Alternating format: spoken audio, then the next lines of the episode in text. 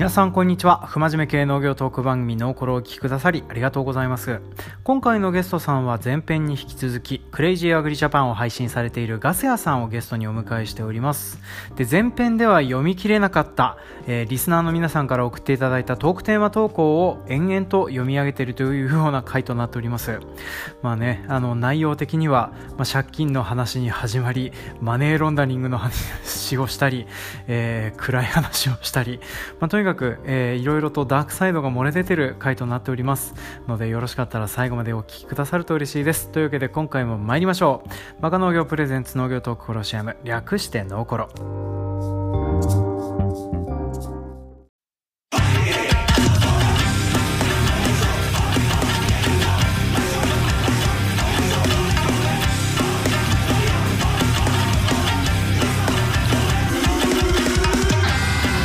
この番組は全国津々浦々の農業関係の皆様と農業についてあれやこれやお話しする不真面目系農業トーク番組です。メインパーソナリティは私、北海道江別市在住30代米農家のジョンです。よろしくお願いします。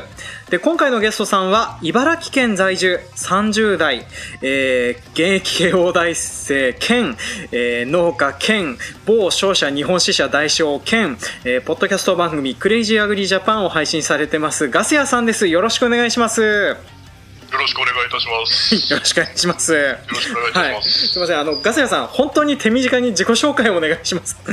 はい、茨城で、えー、切り花を生産しておりますガス屋です。えー、副業で、えー、学生やってたり、えー、外国人がオーナーの会社のお手伝いをさせていただいております。あと、ポッドキャストもたまにやってます。はい。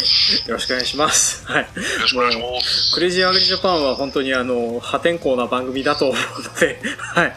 で、えっ、ー、と、そう、その破天荒さをですね、ちょっと当番組の方でも活かしていただこうかなと思ってたんですけども、前編の方は私の方が大暴れしてしまったのでですね、後編はあの、なるべくガス屋さんに大暴れしていただこうかなと思っておりますので、よろしくお願いいたします。はい。よろしくお願いします。じゃあ、直進行軍始めたいと思います。よろしくお願いします。ね、男塾のあれですね。はい。よろしくお願いいたします。はい。はい、よろしくお願いします。じゃあ、えー、っとですね、ちょっとあの、そう、前後編でやってたものですから、まあ、前編の方で、あの、皆さんお聞きくださっている通りですね、今回はあの、リスナーの皆さんから、えー、っと、ノーコロの私と、えー、クレイジーアグリジャパンのガスヤさんとのお二人で話して、って面白そうなトークテーマを募集しておりました。でそれであの他の皆さんのトークテーマをちょっと紹介させていただきます。えー、っとですねこちらの内容的には被ってるのでちょっと2人とも読んでしまいますね。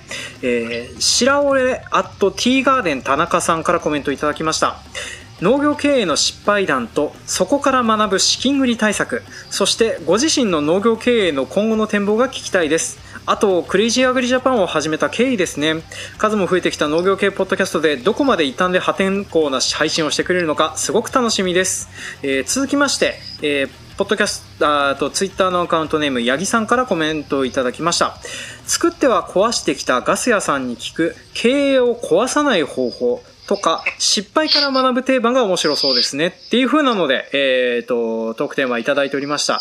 まあ、私なりにあの、まとめると、まあ、農業経営の失敗談とそこから学ぶ資金繰り対策とご自身の展望ですね。で、あとはあの、ちょっと長くなりそうなので、先にクレイジーアグリジャパンを始めた経緯から教えてもらってもいいですか？はい。えー、クレイジーアグリジャパンを始めた経緯はですね、最初、はいポッドキャストという形態でなくて YouTube でまず始めたんですよそうでしたねはい、はい、でそこから動画も入れてあのね、あのまあ、本音を言えばですね、借金返済の足しに YouTuber の広告収入月数万でも入ればいいかなぐらいの。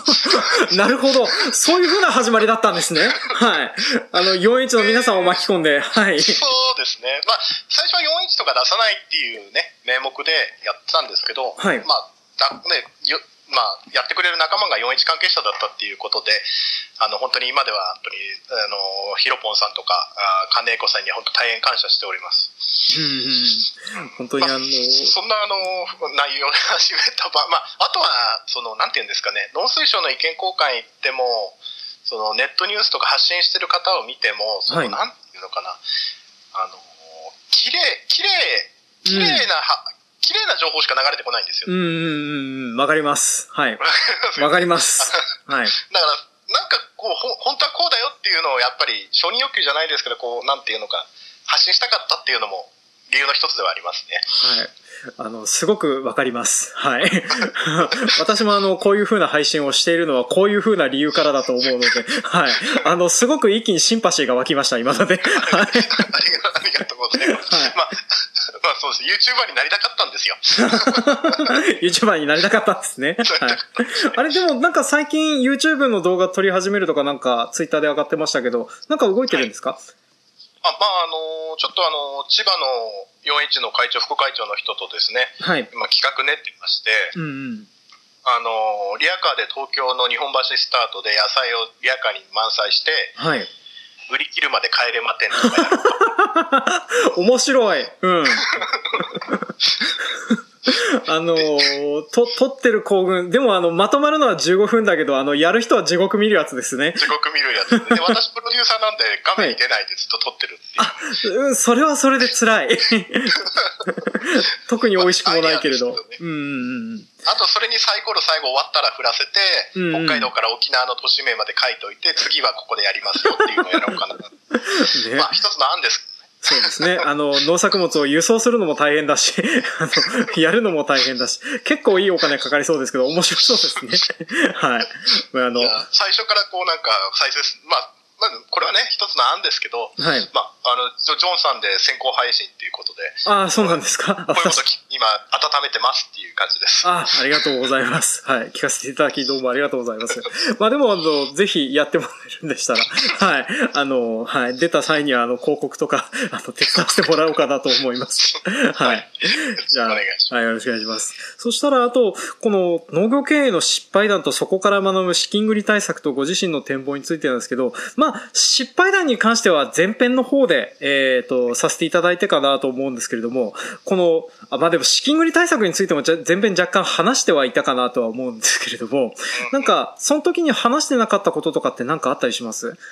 あ、そうですね。あのー、今思えば、一番最初の、その、えっ、ー、と、設備投資ではなくて、資金繰りでお金を借りる段の時に、借りなければよかったなっていうのはありますね。うん、なるほど。そこが一番被害が少なかったところなので、なるほどそこで立ち止まるべきだったんで、で例えば100万円借りて、うんうん、次の月収入があって返すじゃないですか。はい。で、そのカードは残るんですよ、100万円使えるカードが。うんまあ、経営者として持ってて損はないカードなんですけど、うんうん、でもそういうカードって金利が10倍以上なんですよ、大体。うんうんうんうんで、毎月100万円借りたら3万円ずつ返していけばいいよねっていうやつなんですけど、うん、そう100万円借りたら年利15、12パートとしたら年利で36万ぐらいですか。33、32万ぐらいか。うん、なるので、だから、あ、32万じゃない、15万、12パーだったら年間12万か。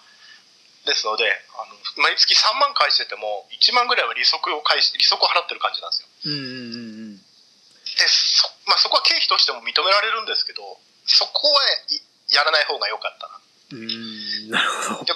規模拡大は公庫とか金利がゼロのところで借りて、営業資金困ったら立ち止まってちょっと事業を整理するだとか機械をその時だけ売って借りないでなんとか規模拡大の時はどんと借りていいと思います。うん。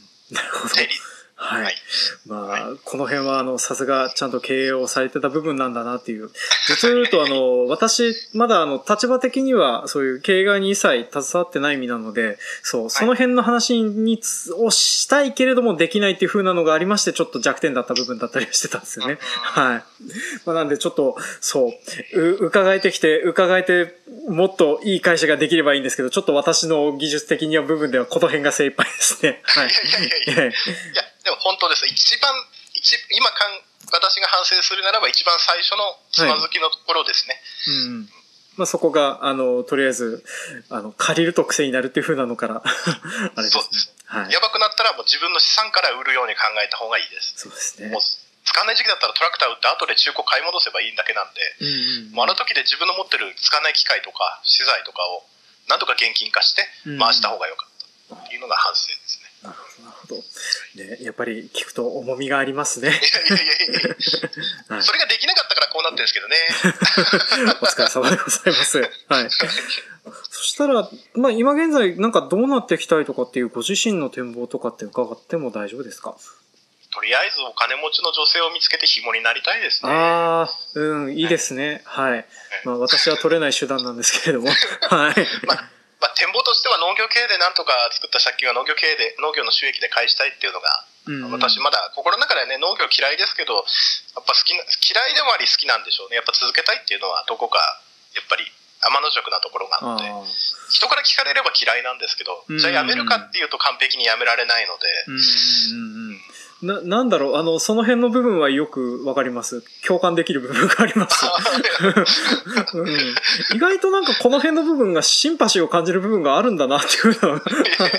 いや、だから私もノーコロさんの番組聞くんですよ、やっぱり。ああ、ありがとうございます。毒毒づいてる時はほとんど俺と同意見だなと思って聞いてる。そうですね。意外とあの、シンパシー、そう。意外とバイブスが合う合うんだなっていうふうなことを知れて僕はびっくりしたりしてる次第でございます。はい。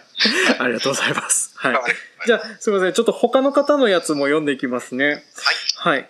そしたらですね、あと、えっ、ー、と、シカヘデケロの配信されてます、エイちゃんからコメントいただいております。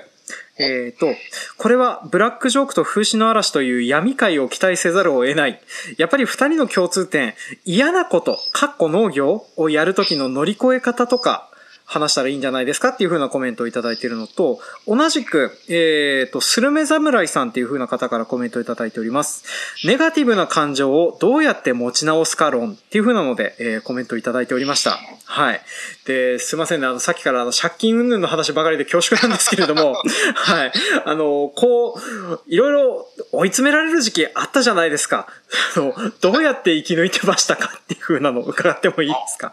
はい。私は、ちょっと失踪しましたからね、1ヶ月ぐらい。失踪してたんですか？はい。ガチンコで失踪しましたからね。え、どこ行ってたんですか？はい。あのー、え、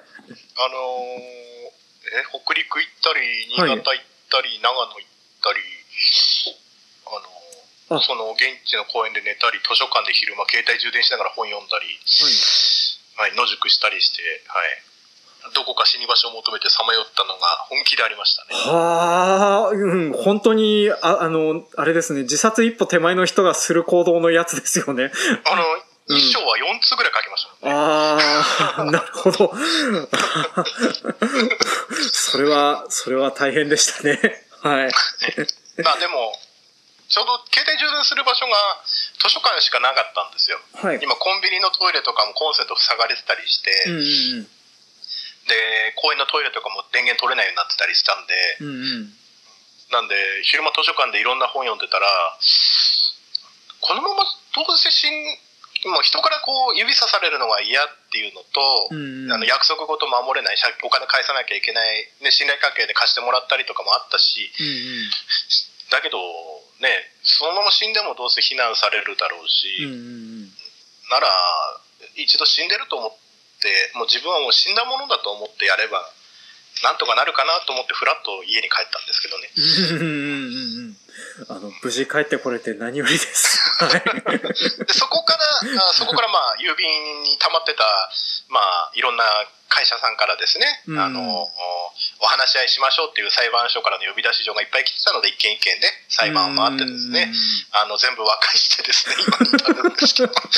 そう。いやでもそそういうふうな状況になってあのちゃんと一件一件あのそういうそなんなんていうかな面倒くさくてたまりにたまったものってどうしようもない時あるじゃないですか。あの、はい、精神そういった精神状態からあのそこを片付けていけたっていうのがすごいなって思います。はい。あでも失踪する前はですね部屋の中のものとか、はい、過去のものとか全部燃やしましたね。ああドラム缶に入れて。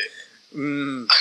あの家族に見られると恥ずかしいものも含め全部燃やしましたね。あうんわ、わかります。わかります。ノートパソコンとか破壊しましたからね。古いやつで。はい。やりますね。はい。あれ、あの、SNS のアカウントとかはどうでした？あの、迷ったんですよ、それは。ああ。いや、Facebook とか、やっぱ裏でこう慰めてくれてた人もいて、はい、LINE とかもですけど、あの、今どこにいるのとか、あの、地元の 4H の、あの、会長とかの家に弟探しに行ったみたいで、私失踪してる時に。それでまあ広まっちゃって、まあ、まあ、まあ結局長野行った時に帰りの電車賃なかったんですけど、うんうんそんなの公園で電話してる時に話したら、あのその方俺の口座知ってて、うんうん。これで帰ってこいよってあの帰りの交通費振り込んで てて、ああ。いい話。うん。うんこれ帰って返さないとなと思って、ああ。とりあえず茨城帰ってきたんですよね。うん。いや、うん、くぐり抜けてきてる部分がすごいですね、やっぱりね。ちなみにあの公園って、はい。先に住んでる方に挨拶しないと夜寝てる時に囲まれますから気をつけましょうね。うんあの先住民族に挨拶、先住民族じゃない、先住民に挨拶しないと、はい公園では生活できませんからね、皆さん。うん意外とあのーあれなんですね。あの、そういうところでも社会はちゃんとあるんですね。縦社、あの、ガチガチの縦社会でしたね。ガチガチの縦社会なんですね。ガチガチの縦社会。はい。ね、あまり、あの、その、なんていうかな、闇金牛島くんとかそういうフィクションの中以外でなるべく活かしたくない知識をありがとうございます。はい。いやいあや、でもいろんな経験できたし、そういう人たちと話してても面白かったし。はいまあでもそう、面白がれるっていう風なところが、あの、大事な部分だなっていうのはね、思ったりはします。あの、そう。まあ私の場合は、あの、なん、なんていうかな、あの、落ち込んでてもラジオがあるからなんとかなるかなっていう風に思ってる部分もあったりはするので、はい。まあ、そうですね。で、あ、すみません。ちょっと私の話を挟むと変な感じになっちゃうので、ちょっと一旦切ります。はい。で、あと、そうだな、なんか、そう。戻ってきた後、その、なんか、一個一個片付けてって、その後なんか、例えばあの、えっ、と、今現役の慶応大生とかやってるわけじゃないですか。こういう風なのをやってみようって思うようになったのって、なんかきっかけあったりしてたんですか？えっと、慶応に入ったのは2015年の秋入学かな、は ?2016 年かな？うんで、まああの、まあ入ったきっかけは、まあ、とりあえずその頃 4H の全国役にデビューしたばかりで、結構農水省の方と飲み会とか意見交換する機会が多くて、んで、あ、これ音声取れてます？あ、取れてますよ。大丈夫です。はい。それであの、向こう、最初は法律とかの状況とかを、うんうん。あの、なんて言ったらいいんですかね、その、分厚い資料で説明するだけはい。だったので、あのなんて言うんですかね、その、向こう東大卒とかの官僚なんですよね。まあ、まあそうですね。エリートですからね。はい。なので、その、こっちとしては、その、なんていうか、農家の人聞いてても、理解してる人どれぐらいいるのかなっていう話で、うんうんうんで、なんていうのかな、その、こっち、うん対等に話すには、その、まあ、統計学とか、うん。はい。学ばないとなーなんて思ってたら、友達がたまたま慶応の、あの、通信入りたいんだっつって、論文添削し、小論文とか添削してくれって言われて、うんうん。あの、それで、あ、じゃあ俺も受けてみようかなっていうのが、願書受付締め切り1ヶ月前で。うんうんうん。で、一緒に受験して友達落っこっちゃって俺だけ受かっちゃったんで、うん、なんかあのあ、アイドルのオーディションみたいな受かり方をしてたんですね。入学金12万円ぐらいだったんですかね。で、その時北サンブラックが人気ピークになる前でまだ配当がついてたので、それに結構かけてたんですよね。うんうんうんうん。それで入入学金も全部揃ったって感じで。ななんちゃって経済、慶応大生になった感じです。あ、なるほど、なるほど。はい。まあ、これでも、全部いろいろ、その借金のこととか、終わった後で入学されている。いやいやいや、その、もう、借金とか、ピーク、その経営が傾く前の話です。ああ、け、あ、そっかそっか。あ、そっか。じゃあ、その、か、傾いた後も一応慶応大生だったりはしてた。そうですよ。年間っていう感8万円か10万円ぐらいで、うんうん。で、なんか弟がもったいないからっつって、なんか学費をだけは貸してくれてですね、それ以外お金貸してくれて。はい。なんか、なんかいろいろと助けられてますね。助けられたよね。だから俺辞めようと思ってたんですけど、うん。せっかく入ったんだから、ね、学歴ロンダリングしたらみたいな。そうですね。ロンダリングできるものはどんどんロンダリングした方がいいです。はい。うん。あまあ、その頃経営もね、ちょっと右肩上がりだったんで、うんうん将来ちょっと地方政治の方に出るっていう野望もあったので、なるほど。なるほどね。はい。うん。今までは考えられないことでした。いやーでも、あの、そういう風なのを考えてね、いろんな箔をつけるためにいろんな役職に出張ってる人とかは結構いたりするのでね、分かったりはしますね、その辺はね。はい。はい。それではですね、えーっと、ツイッターのコメント読んでいきますね。ツイッターのアカウントネーム、マンゴスチン食べたいさんからコメントいただきました。えー農業はいかに大変か、みたいな話が多い中、どや、わい、こんなこと大成したったわ、みたいなドヤドヤ音声が聞きたいです。っていう風なコメントいただきました。なんかあの、こう、自慢できることってありますか？自慢できることですか？今は止まっちゃいましたけど花農家さんで任意組合立ち上げた時に、はい沖縄の農協の準組合員になってはい。向こうで向こうの農協の子会社が東南アジアで生産している菊の苗をはい。沖縄沖縄の農協経由で買ってこっちに持ってきたりしてたことですかね？うん。なんか、すごいことをやってるのはわかるんですけど、何を目的としてっていう風な感じになっちゃうんですけど、えっと、これって、でなんか、その、輸入したってこと？そうですねあの、うん菊の生産ってあの沖縄と愛知県がすごいんですけど、はいはいはいはい。あの沖縄のその太陽の花って農協さんはもうあのうん苗をですねアウトソーシングしてて、子会社を東南アジアに作ってそこで生産したのをはい。日本に持ってきてそれを農家は苗苗作りをしなくて済むんですようんうんうんうん。だその方式を関東でも入れようと思ってはい。関東だとその冬の間苗の世話をしあ親株の世話をしてそこから穂木を取って苗を作らないといけない刺しめしてはいはいはいはい。で発根させてってなると,、えーっと植える定食は4月5月で取るのが8月9月なんですけどもはい。10月からあーその苗作りまでの半年以上を親株の管理と苗作りに当てないといけないので、うんうんうん。そこを減らしたかったのででその沖縄に直接何回か行って交渉して本当は向こうであの農地を借りて向こうで苗作りを生産しようと思ったんですよ霜が降らないところはいはいはいはい。だけど向こうの農協さんとつてのある人に出会って、えー、と向こうの理事会で準組合員にしてもらって、はい。茨城県在住な茨城県なのにその沖縄の農協の準組合 茨城支部みたいな感じにしてもらって、はい。えー東南アジアから一旦沖縄の那覇区那覇に入管入管させたやつを茨城に持ってきてましたねおーいや、なんか、すごいことやってますね。はい。と、まあ、組合員さんには県のチャレンジ事業を使ってハハウス育苗そのための育苗ハウスと、うんうん。沖縄からの品種が適応しているかどうか確認するためのハウスで、えー半額助成で、あの建てたりとか設備を揃えたりしました。おーそう。いや、これ、全部ガス屋さん一人で動かれたっていう感じ。そうですね。みんなはあの組合作るときにみんな補助っていうのも誘ったのもありますし、はい。それで共同で出出荷ししてするためにで、まあ、補助で釣ったわけですよね。なるほど。うん。そう。いや、すごいなーっていうのは思うんですけれども。でも続うん続かなかったってところを見るとダメですね。いやいやいやそこのいやいやいや。継続させるっていう能力がかけけかけてたんで企画力はあったのにみたいな。うんまあでも仕方ないですよ。大体のビジネス10個を立ててね、2、3個うまくいけばいい方だから。はい。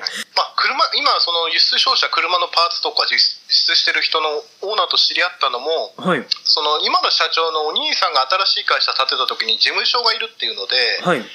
私のそのもうダメになってた直売所を買い取ってくれたんですよはいはいはいはい。そこからの縁で今お仕事手伝ってるんですけど。ちょうどあのその潰れたパチンコ屋さんの駐車場に私がそのう電気も引いて上物も全部揃ってたのではい。それ買うっていうことになって話がまとまってまあ私もあの中古の農機具とか取り扱ってたのもあったんで、うんうん。まあそういう話をしてたら、まあ、ちょっと手伝いに来ないかって言われて。うんうんうん。うん。っていう感じですねまあでもなんかそういう風なのも声かけてみようって思うのも、やっぱりあの、いろいろやってきてるっていう風なところを見知ってられたからっていうのもあるんだろうなっていうのは。はい。まあでもあのそうそうします。よね入って1ヶ月で会社の実印と通帳と2個2個そのオーナーは会社2個持ってるんですけど、はい。日本のあの支社とほ日本法人と思ってるんですけど入って1ヶ月で1ヶ月目ぐらいですかね、うん。もうあまり日本と海外行ったり来たりなんで社長が、うんうんうんあのもう会社の実印と印鑑とかい全部預けられてあとお願いみたいな感じなこと言われて。まあ、ちょ、ちょっと緊張感があるけれども、いいのっていう風なのはね、ちょっと思ったりはしますけど、まあそれだけ信頼されてるっていう 感じなんですかね。何を思ったのかななんてびっくりしましたからね、うん。まあ、手続き大変でしょ？とか言われてポンって渡されました。まあまあ、あの、話が早くて大変助かる部分はあったりはするんですけどね。はい。まあ、あのね、まあ実印の悪用だけはしないようにっていうのはね。まあ、いまいちあの、私もあの、ハンコがつけたからって何が悪いことできるのかっていうのが、ピンときたい部分はあったりはしますけどね。はい。法人、法務局の法人の印鑑証明書カードと実印あれば、はい。悪いことはいっぱいできますけどね。なるほど。うん。なんかその、はい。えー、そうですね。お金も借りられるか。うん。ちょっと、ちょっとこの辺の部分はね、多分話したら話しちゃいけないことを話しそうなので。えー、あいや、そうですね。はい。僕悪用してますまあ、まあ、とりあえず、あの、なんかクリーンでいらっしゃるっていうふうなことだけは分かれば。クリーンで、クリーンで。いらっしゃいますね。ちゃんと税理士さんも会社入ってますそうですね。はい。あの、不正なね、経理があったらバレるような状況にはなってたりするんですね。はい。あ、もう海外に、海外の財務役員に、毎週報告してますしね。ああ。帳簿、帳簿類は。なるほど、なるほど。はい、その辺でね、なんかあの、そのオンラインでやり取りできるようになるって本当にすげえ時代だなっていうのはね、思ったりしますね。一瞬ですね、うん、でもなんかあの、ク、クレイジーアグリジャパンの中の方でも話されてましたけど、その、海外送金？云々に関して、その、はい、やっぱり地方銀よりも都市銀行の方が強いみたいな話とかされてたりはしてましたけれども、はい、なんか、そう、これからの個人輸出云々とかで、ああいう、なんかその、やりとりが起こりそうだなっていう人に向けてなんか話せそうなことって何かあります？うん、やっぱ輸出した時の書類は全部取っておきましょうみたいな感じです書類は大事なんですね。書類は大事なのと、はい、あとあの、送金元の国には気をつけた方がいいっていう。うん。やっぱちょっとあの、正常不安定だとか、はい、その ISIS がいっぱいいるような地域からの送金は、まず日本の銀行入れないです。なるほど、なるほど。はい、入れないんですね。はい。入れないです。戻されちゃったりします。ああ、なるほど。な、なんかそういうところとかも取引があったりするんですか？いやいや、それはないんですけど、はい。あの、やっぱり、あの、オークション会場行くと、多国籍な外国人しか今、車、日本人より多いんじゃないですかね、大きいオークション会場行くと。中東とか。はい。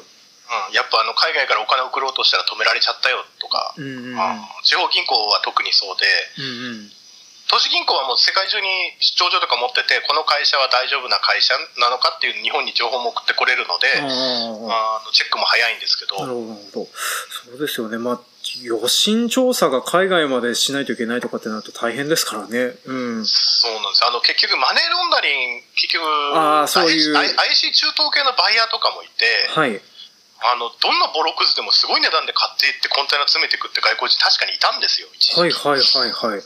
だ結局、それは多分、ブラックマネーを日本に送って、はい、物を買って向こうに送って向こうで売ってクリーンなお金にしてたんじゃないかなって思うんですよね。ああ、なるほど。はい。はい、じゃあ、そういうふうな使われ方をしている可能性があるから、基本止めるとかっていうふうなパターンになってくるんですね。あの、中古自動車使ってる外国人だけ狙い撃ちで金融庁ですっごいあの、銀行に人入ったみたいで、はい、あの業種でかなりあの今厳しいみたいですね。なるほど。はい、うちの会社はやっぱりあの全然今は正常に戻りましたけど、うんうん、ちょうど制度が変わり目の時でちょうど大阪のサミットやってマネーロンダリングの規制もちょうど金融庁入った時期だったのでその時期はちょっとあの銀行の方も対応をどうしたらいいのかっていうので揉めましたけど、うんうんうん、代金決済だけは気をつけた方ですね。なるほど、かりました。はいはい。そうか。いや、なんかあの、本当に全然知らねえ世界の話だなって思いながらね、聞いたりはしてましたね。はい。じゃあ、そんなところでなんかあの、とりあえずいただいたやつに関しては全部読み上げたかな？すいません、あの、私がなんか見落としてたとしたら申し訳ないですけれども、はい。あの、とりあえずいただいてたやつはこれで全部確認できたかと思います。はい。なんで、あの、コメントくださいました皆様どうもありがとうございました。はい。ありがとうございました。まあでも、な、なんかでもあの、そう、やっぱりガスラさんの話をしてみると、その この暗い引き出しの多さ、うん、すごい部分あるなって思います。私も聞いててべ勉強になるなっていうか、やっぱすごいなって思いますもの。はい。それだけバカ、人と同じことしたくなかっただけなので、うん二次会とか行こうぜって言われてみんなが大通り歩いてるとこで一人だけ脇道入りたいタイプなので。ああ、なんかそう、そういうふうなところですごく共感を持てるんですけれども、な、そう、やっぱ、その大暴れしすぎると大変だったんだなっていうふうなのがね。はい。まあでもあの、逆にあの、ガス屋さんがもし、例えば本当にトントン拍子でうまくいってたとしたら、私はあの、本当に声はかけることがなかったような人だったろうなっていうのをね、思ったりはしてるので。ポッドキャストも始めてないと思います、うん、そうですよね。うん。まあ、なんでちょっとお話できて嬉しかったです。はい。いやいや、本当にこんな私の回で本当に良かったのか、これでね、ノーコロさんが終了してしまったら私のせいだなと思って。あはい。いえいえ。あの、全然、とりあえずですね、あの、変な、なんか、著作権物を歌ったりなんだりしなければ全く問題なかったりしますのでね。はい。コメリの歌とそうね、コメリの歌はどうなんだろうね。いいのかな？ちょっとわかんないけれど。あの、あの、うん、ホームページにあったんですけど、はい。あの、二次、二次配信はダメですって書いてありました。やっぱりダメですね。はい。意外とその辺許可が厳しかったりするんですね。なんか広告代わりなんだからいいんじゃないってちょっと思うんですけどね。はい。そうですね。でねでもやっぱり、ポッドキャストって著作権でバンされる人あまり聞いたことないんだよな。うんうん。まあ、そこまで、そんなにガツッと厳しいわけではないんだろうなとは思ってますけど、でもやっぱりあの、ちょっと怖いのでやらないっていうのはね、しょっちゅうやってますね。はい。まあ、あと、なんか言われてもめんどくさいしっていうふうなのもあるので。そうなんですよね。はい、ね。まあ、どっちかっていうとそれが一番の理由だったりするんですけどね。はい。はい、音楽とか入れてラジオっぽ音楽がもうちょっと YouTube 並みにこう解放されたらいいなとは思うんですけど、ああ、そうですね。まあ、なんか、ポッドキャストの場合はそこ、うん、ちょっと、ちょっとややこしい部分がありますからね。アップルがそういう、なんか、ポッドキャスト、あれでも、そ、あそっか。いや、すいません。この辺の部分に使いては、ちょっと、うろ覚えな部分も結構あったりしますのでね。はい。あ、でもそれ考えてみると、農家の種さん、司会でケイロさんってラジオっぽいなと思うのは、やっぱり、BGM かなと思ってああ、そうですね。でも、あれも結構フリー音源の方から取ってきてたり、あとガレージオンバンドの音から使ってるんだろうなっていうふうなのもいくつかあったりはするので、うん。まあ司会で慶応さん的に音楽系も強そうですしね、うん、A ちゃんライブとか。A ちゃん、そうそう、もともとなんかね、あの、楽器も弾いてるし、楽器もできるしっていう風なのもね、あるからね。はい。パーフェクトヒューマンですね。本当にね、皆さんいろんなものを持ってるんだなっていうのね、はい。私はあの、頑張って YouTuber になろうとしてた時期があるんですけど、ちょっともう嫌ですので、私はあの、これからもラジオをやろうと思いますけど。や、やりましょうよ。中標別どうでしょうやりましょうよ、中標やだ、やだ、そんなあの、自分だけが辛い思いをして、そこまで再生数が伸びないかもしれないの、やだ。あの、目隠し手錠されて中標別に車から置かれて、家まで帰らなきゃいけないとかやりましょう。うん、帰れないよ、中標別から。12月あたりにやりましょう、12月。いや、死んじゃう、死んじゃう。ね。はい。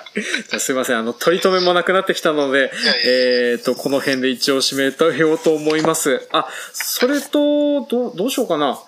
なんか、あの、クレイジージャアグリジャパン、私呼ぶようなこととかってあります？呼んでくれたらホイホイ行きますけれども。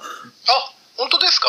あの、ぜひとも来てください。あのあはい。何でもテーマ、台本ないですけど大丈夫ですか？あ、なんか、むしろ、あの、全然、この延長で全然喋れたりするので。あ、そしたら、あの、モノマネはですね、そちらの方に撮っとこうと思います。はい。モノマネ用意してたんですか？あ、一応用意しておりました。はい。今やっちゃった方がいいんじゃないですか？いや、あの、そしたら呼ばれた時にやるネタなくなっちゃうので。いや、はい、そこは新ネタやればいいんですよ。いや、大変だな。え、な、なんすか、なんすか、なん、なんの、何用意してたんですか？何用意してたんですか？あの、な、なんだろう、えっ、ー、と、えっ、ー、とね、あの、天空の城ラピュタのムスカを練習してたんですけれども。あ、じゃあ、えー、夜も更けてまいりましたので、えー、今日はですね、えー、トーコルさんの番組にお邪魔しておりますガス屋でございますけども、えー、今日はなんと、ジョーさんがモノマネを用意しているということなので、えー、天空の城ラピュタのムスカ大佐をやっていただきましょう。それでは、どうぞ。はい、見ろ人がゴミのようだ 何をする？はい。おそまさまでした。はい。農業界ポッドキャストの未来は暗い。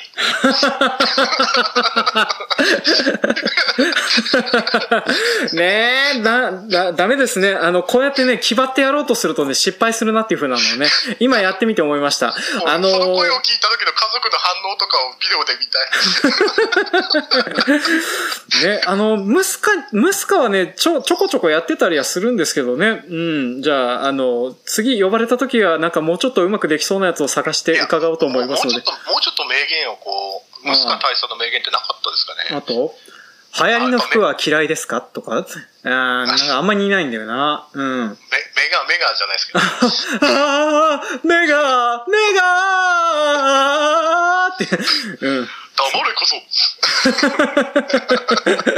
ね、ジブリばっかりっていうね。ジブリばっかり。うん、金曜ロードショー大好きでしょ、うん、なんかね、異様にでやってたら見ますからね。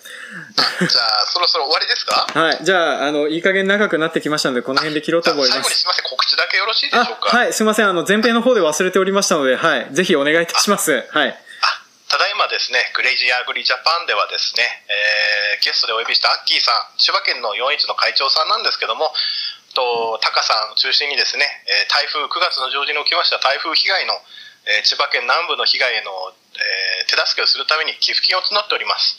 えー、詳しくはですね、クレイジーアグリジャパンのツイッターアカウントを見ていただければ、えー、トップあのトップのところにあの貼り付けしてありますので、えー全国も皆さん農家の関係者の皆さんもあの台風被害で大変だとは思いますけども、えー、ご協力いただける方がいらっしゃいましたらあの寄付の方ご協力お願いいたします、えー、来週にですねえ千葉県南部にあの北陸の方からあの貸していただいた、えー、鉄パイプを切るカッターをですね、えー、の無償でお貸しする段取りになってますので、えー、Facebook 等で発信していきますので、寄付の方よろしくお願いいたします。はい。一応、こちらの配信予定がですね、10月10日となっておりますので、えー、来週ですから、10月の3日にはそれが行われるっていうふうなことでよかったですかね。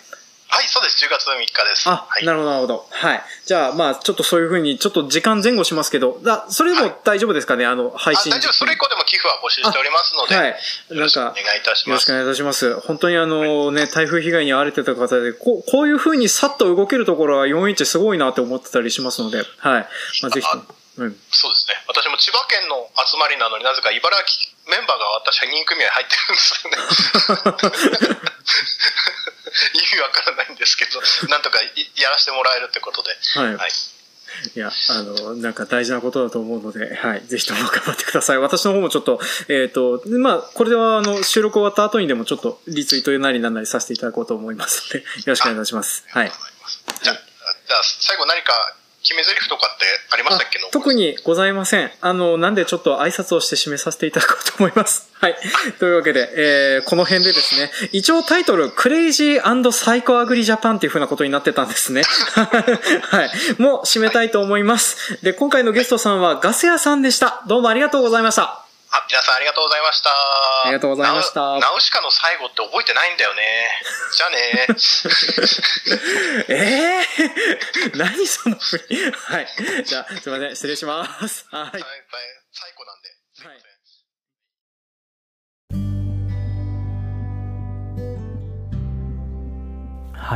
今回も長々とお聞きくださいまして誠にありがとうございます。当番組への感想コメントは Twitter ハッシュタグノーコロとつけてつぶやいてください。Twitter やってないよという方はメールアドレスノーコロ gmail.com までメールを送りくださいますようお願いします。あと公式 Twitter ありますのでよろしかったらそちらの方フォローしていただくようお願いします。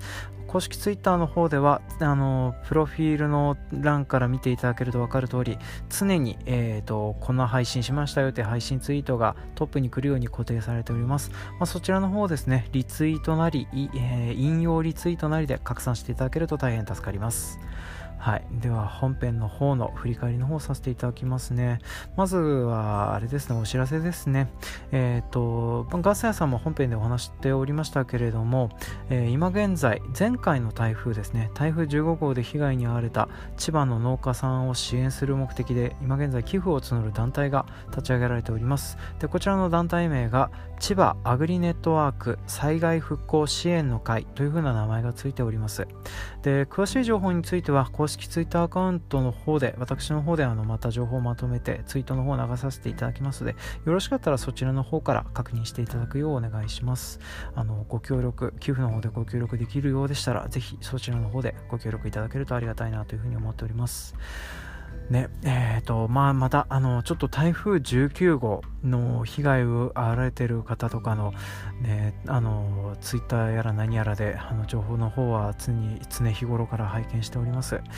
で私の方はあの基本的にあの零細ポッドキャスターなものですから特にご協力できることもないかなとは思うんですけれどもあの情報拡散程度はご協力できる部分はあったりはしますのでもしあのまた今回みたいな寄付を募る団体があるんだけど情報をえーと、を広めるのにちょっと協力してほしいとか、まあ、そういうふうなことあるようでしたら Twitter のダイレクトメールは誰に対しても開放しておりますのでよろしかったらそちらの方からご連絡ください。はい、で、えーと、あとはですねお便り等はたくさんいただいてるんですけれどもちょっと長くなりそうなので次週の方に回させてください。まあ、主に総集編と会談についてのお便りですね本当にあのたくさんコメントいただきましてありがとうございます。まあちょっとまとめて次週の方で扱わせていただくのでとりあえず今回はなしというふうなことにさせてください。はい。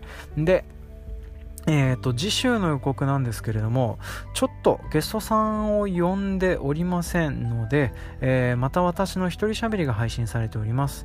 で今以前にですね私の公式 Twitter アカウントの方でアンケート機能を用いましてあのー、なんか一応一番トップに来たのがですねえっ、ー、とまあ先輩どうやって結婚したんですかっていうねコーナー。のプロトタイプをやれというふうなのが私で来ておりましたので、まあ、そちらの方をやらせていただこうかなというふうに思っております、まあ、内容的にはですね、えー、先輩農業先輩既婚農業者に、えー、どうやって結婚したんですかっていう話をですね延々と聞いていくようなコーナーとなっております。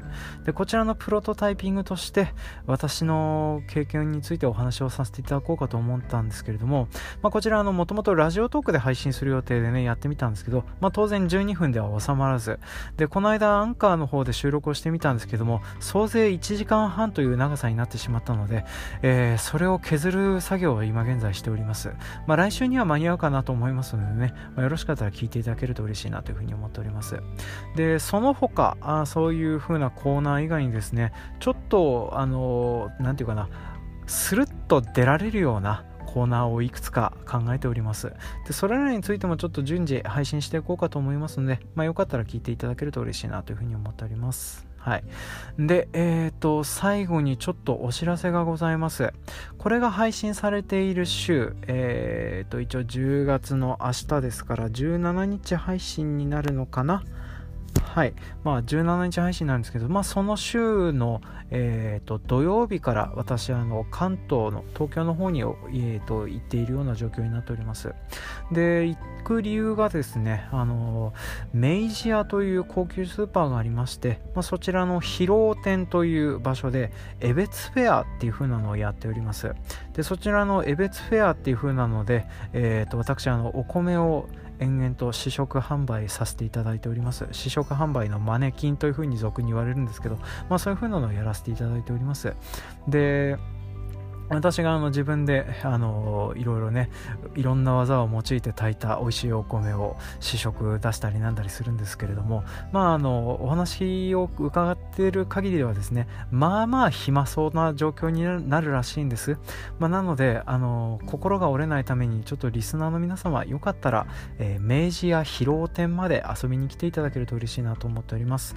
で日程がですね10月20日日曜日の10時半から5時までと、えー、その翌日10月21日月曜日10時半から、えー、5時まで同じく、えーと、延々と試食販売のところに立って販売をしておりますので、えー、お米は別に買わなくてもいいので私に話しかけに来てもらえると大変ありがたいです。こうやって放送してあのリスナーが一人も来なかったらめげて番組をやめる可能性もございますのでよろしかったら遊びに来ていただけると嬉しいです。はい。で、えーと、そんなところでね、あの、お便りやら何やらとかご紹介させていただきまして、えー、お知らせと差し上げましたので、まあ、こんなところで番組の方を締めさせていただきたいと思います。というわけで、長々とここまでお聴きくださいまして、ありがとうございました。次週もお楽しみに。